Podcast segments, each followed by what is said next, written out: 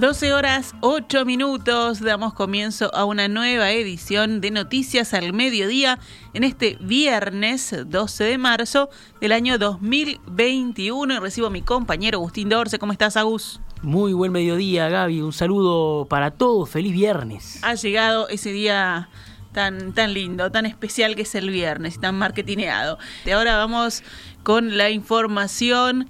El Frente Amplio decidió convocar al Parlamento, al ministro de Salud Pública Daniel Salinas y al presidente de la Administración de los Servicios de Salud del Estado, AC, Leonardo Cipriani, para que aclaren la situación que desató la renuncia del vocal de Cabildo Abierto nace Enrique Montaño.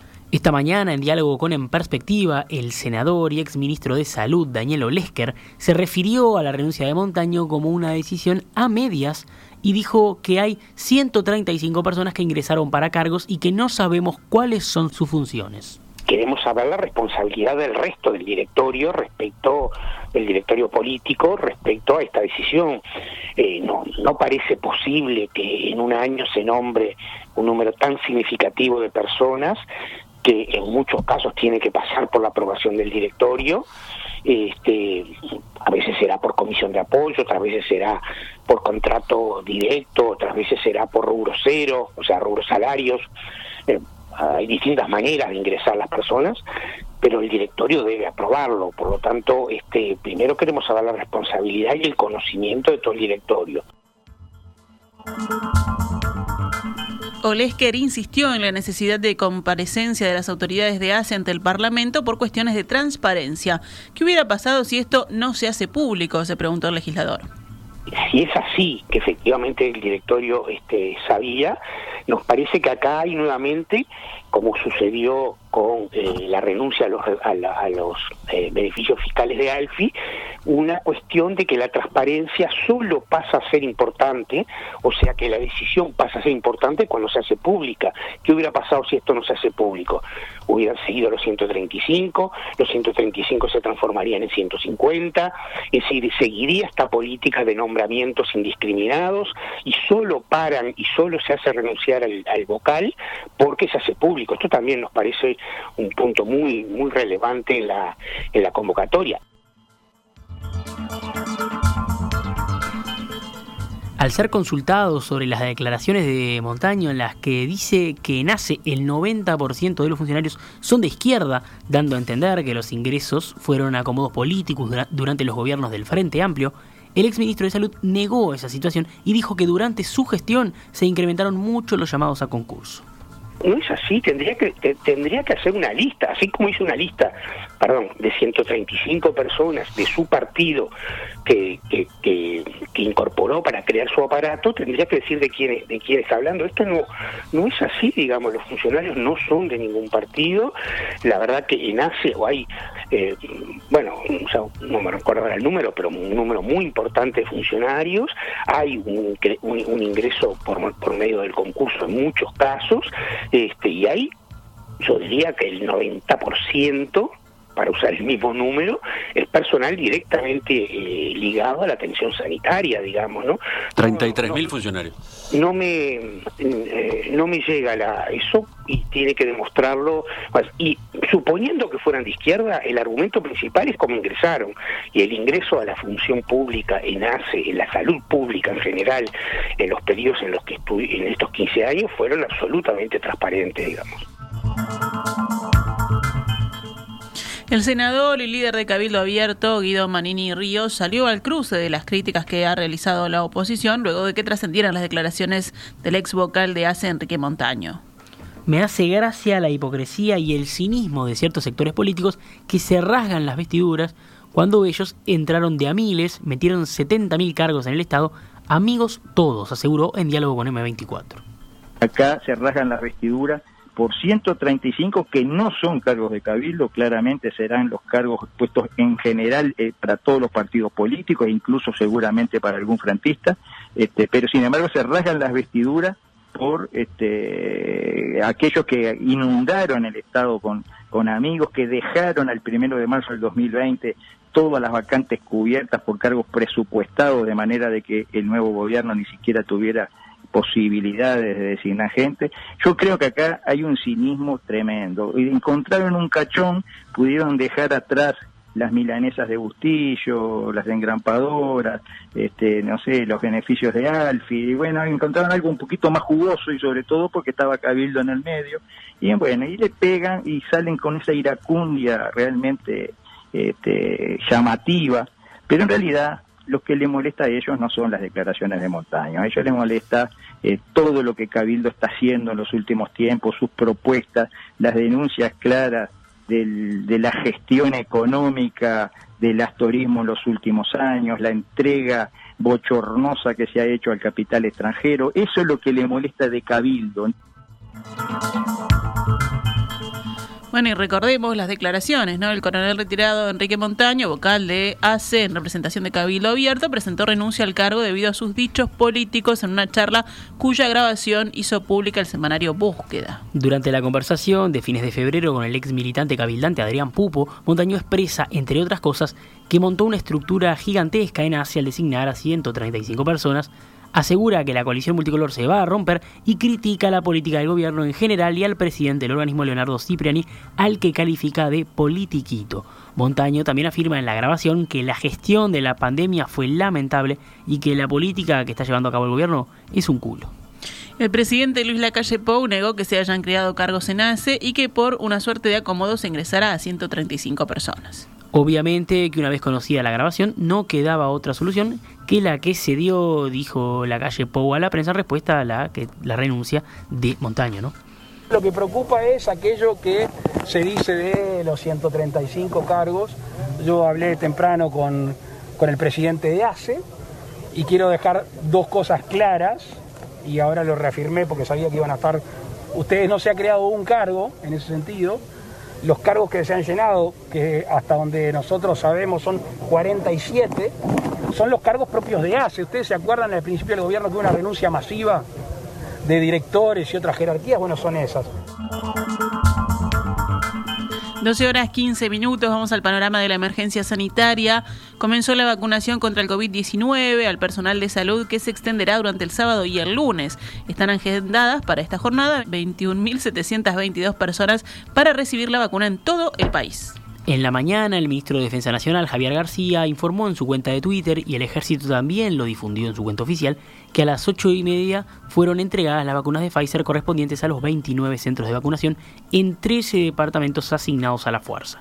Las 50.000 dosis del laboratorio estadounidense llegaron el miércoles, recordemos, y con ellas el gobierno pretende inocular a buena parte del personal sanitario, si bien los prioritarios son los trabajadores de cuidados intensivos, atención extrahospitalaria, urgencias y emergencias, unidades de internación hospitalaria y bloques quirúrgicos, así como quienes efectúan los test de detección del coronavirus SARS-CoV-2. El Ministerio del Interior publicó imágenes del inicio del plan de vacunación anti-COVID en cárceles que se realiza con una parte de la dosis de Sinovac que sobraron de la vacunación del personal priorizado, o sea, educación, INAO, policías, militares y bomberos, y también de la franja etaria que va de los 55 a 59 años. La vacunación en cárceles como en el resto del país, voluntaria. Este viernes fue el primer día de inoculación y se empezó por las unidades 5 y 9, ambas de mujeres. En la 9 las reclusas conviven con sus hijos. A comienzos de la próxima semana llegará la segunda entrega de Sinovac con 1.558.000 vacunas que serán destinadas a la franja etaria de 60 a 70 años. El expresidente y líder del Partido Colorado, Julio María Sanguinetti, se refirió hoy al aumento de casos de COVID-19 en Uruguay y apuntó directamente contra las figuras públicas de la Administración Nacional. En un contexto de contagios a nivel de la administración, donde tanto jerarcas del Poder Ejecutivo como legisladores fueron diagnosticados con COVID-19 y otros debieron hisoparse y hacer cuarentena, Sanguinetti escribió en su habitual columna del Correo de los Viernes y aseguró que los jerarcas no están alerta. La caída y recaída de notorias figuras públicas nos dice que en los ámbitos de la administración los cuidados se han abandonado. En nuestras escasas salidas públicas lo hemos apreciado con alarma. Los jerarcas no están alertas, los mandos medios, que tendrían la obligación primaria de exigir el tapabocas a sus subordinados, no quieren ser antipáticos y así estamos como estamos, en un nuevo momento difícil, escribió el expresidente. En otro tramo de su columna, Sanguinetti dijo que Uruguay, comparativamente, viene gestionando bien la emergencia sanitaria, empero hay un innegable retroceso en razón del aflojamiento creciente en los cuidados imprescindibles, arriesgando vidas y empleos. Bueno, recordamos cómo es el panorama actualmente. La tendencia de casi todos los principales indicadores de coronavirus en Uruguay continúa en franco ascenso. Uruguay, en conjunto y ahora ocho departamentos, porque ayer se sumó San José, están en nivel de riesgo rojo según la escala de la Universidad de Harvard, que mide el promedio de contagios diarios cada 100.000 habitantes en los últimos siete días. El monitor oficial diario de casos reportó anoche otro récord histórico en una escalada que lo hace superarse día tras día. 1.238 casos nuevos detectados en 12.438 análisis. La tasa de positividad fue de 9,9% en la jornada, lo que hizo bajar a 12,43% la de los últimos siete días. De todos modos, el indicador sigue estando muy por encima del 4% establecido por la Unión Europea como tope máximo para poder seguir el hilo epidemiológico de todos los contagios nuevos. Ayer fallecieron cinco pacientes. La cantidad de personas cursando la enfermedad avanza récord tras récord desde el 3 de marzo y ayer llegó a 9.261. También crecieron la cantidad de pacientes en CTI, ahora son 102, 11 más que el día anterior. 12 horas 20 minutos. Vamos con otros temas del panorama nacional. La Dirección General de Educación Secundaria informó en su sitio web que se habilitará a partir del 15 de marzo una nueva agenda de reguladora de Montevideo para alumnos sin liceo asignado que quieran inscribirse en liceos diurnos de Montevideo Plan 2006. La documentación a presentar para inscribirse es la cédula o pasaporte del adulto responsable, cédula o pasaporte del estudiante. Si proviene de UTU debe presentar original y fotocopia de la ficha acumulativa. Si proviene de una institución privada de Montevideo del Interior, deberá presentar original y fotocopia de la escolaridad. Si posee estudios en el extranjero, deberá presentar original y fotocopia de la constancia de reválida expedida por la inspección técnica. Si proviene de un liceo público del interior del país, debe presentar solamente cédula o pasaporte del adulto responsable y cédula o pasaporte del estudiante. La Dirección General aclaró que en esta nueva agenda no se tramitarán pases para estudiantes que ya cuentan con un liceo asignado en 2021 dentro de Montevideo y tampoco se habilitará la inscripción a liceos con planes extraedad ni nocturnos. Por consultas está habilitada la línea telefónica 2903 2788. El Ministerio de Educación y Cultura anunció que el gobierno reforzará con 1.285.400 dólares los recursos previstos para la Agencia Nacional de Investigación e Innovación, la ANI. Los fondos extra presupuestales serán aportados por el propio Ministerio Presidencia de la República, UTE, el Banco de Seguros del Estado y reasignaciones de fondos de la ANI. El Ministerio también informó que habrá recursos complementarios para el Programa de Desarrollo de Ciencias Básicas, o sea, el PDCIVA, unos 161.800 dólares del Fondo Coronavirus y unos 202.000 dólares para una convocatoria inmediata a proyectos de investigación del Fondo Bas Ferreira para jóvenes investigadores. Un comunicado del Ministerio de Educación y Cultura sintetiza que el acumulado de los recursos adicionales suma 1.650.000 dólares aproximadamente. Esto implica, según la diaria, que será compensado 12% de los 13.460.000 que se recortaron en la ANI. Desde la oposición, el senador Mario Vergara del Frente Amplio escribió en Twitter, los montos que ahora se reasignan son muy menores y no cambian el panorama de recortes en esta materia. El Senado suspendió las sesiones por dos semanas y enseguida vendrá Semana Santa, así que tampoco continuará la actividad en el Parlamento. La presidencia de la Cámara de Senadores comunicó textualmente, ante la situación de público conocimiento, funcionarios y senadores en cuarentena y con COVID positivo, ha resuelto, con el asesoramiento del Servicio Médico del Poder Legislativo y en coordinación con las bancanas de todos los partidos políticos, suspender las sesiones y comisiones de esta Cámara hasta el próximo viernes 26 de marzo. Dos días después empieza Semana de Turismo.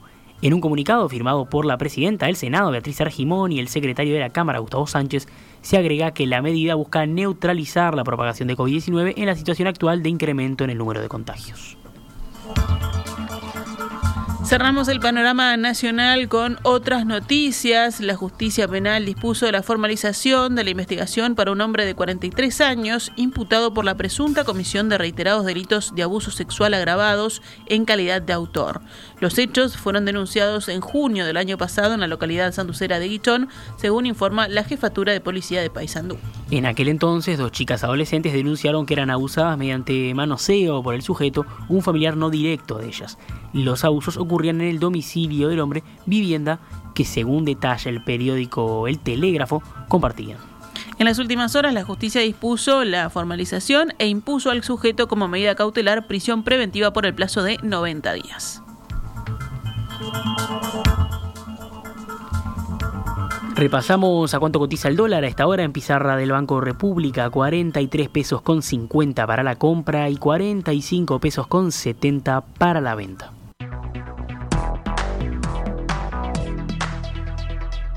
Estás escuchando CX32, Radio Mundo, 1170 AM.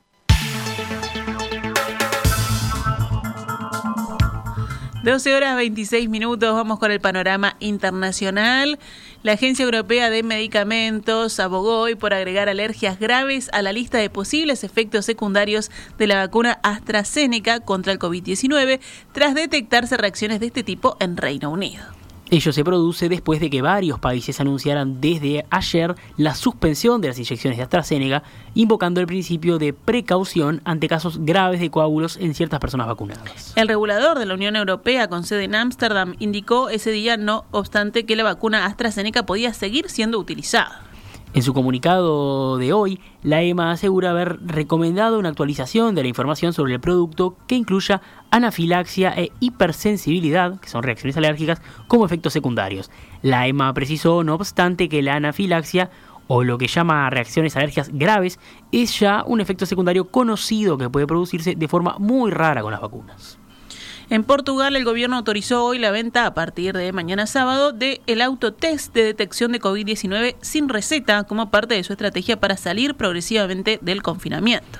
Estos test rápidos de antígenos en los que el propio paciente toma una muestra nasal en su casa y obtiene el resultado en pocos minutos, estarán a la venta principalmente en farmacias, según un decreto publicado en el diario oficial. El gobierno, que reabrirá varios sectores de actividad a partir de la próxima semana, establece un régimen excepcional y temporal de seis meses, durante el cual autoriza la realización de autotest rápidos como parte de su estrategia de test masivos. Y ahora a las 12.28 nos vamos al panorama deportivo, si viene una nueva fecha del clausura. Se viene nueva fecha de clausura, se, hoy comienza la fecha 12 del torneo que lidera Liverpool. Dos partidos hoy, Plaza Colonia y Montevideo Wanderers en el Prandi de Colonia a las 16.30. El árbitro será Daniel Rodríguez. Este partido, Wanderers tiene cinco jugadores con COVID-19 en cuarentena en, en este momento. Esto lo avalaba para solicitar la, la, suspensión de este partido, la postergación de este partido. Bueno, la UF rechazó el pedido de postergación del Montevideo Wanderers. Hay molestias, pero el partido se juega hoy 16.30 entonces. El otro partido de hoy, en el Francini, hora 18.45, Defensor Sporting recibe a Boston River, el árbitro será Cristian Ferreira. Sábado 13 de marzo, dos partidos. Danubio, Nacional en Jardines del Hipódromo, jugarán a las 16.30 con el arbitraje de Jimmy Álvarez. Cerro, ya descendido, recibirá a Deportivo Maldonado en el Trócoli a las 18.45 con el arbitraje de Andrés Cuña. Domingo 14 de marzo, Liverpool, el líder del torneo, recibe en Belvedere a River Plate a las 16.30. El árbitro será Daniel Fedorczuk. Cerro Largo recibirá a Progreso en el Ubilla de Mero a las 18.45. El árbitro será Fernando False. El partido que cierra la jornada de domingo será entre Montevideo City Torque y Peñarol en el Estadio Centenario a las 21.45 del árbitro Leodán González. La fecha se cierra el día lunes con un partido. Fénix que va a recibir en el Capurro a las 16.30 a Rentistas al Bicho Colorado con el árbitro Antonio García.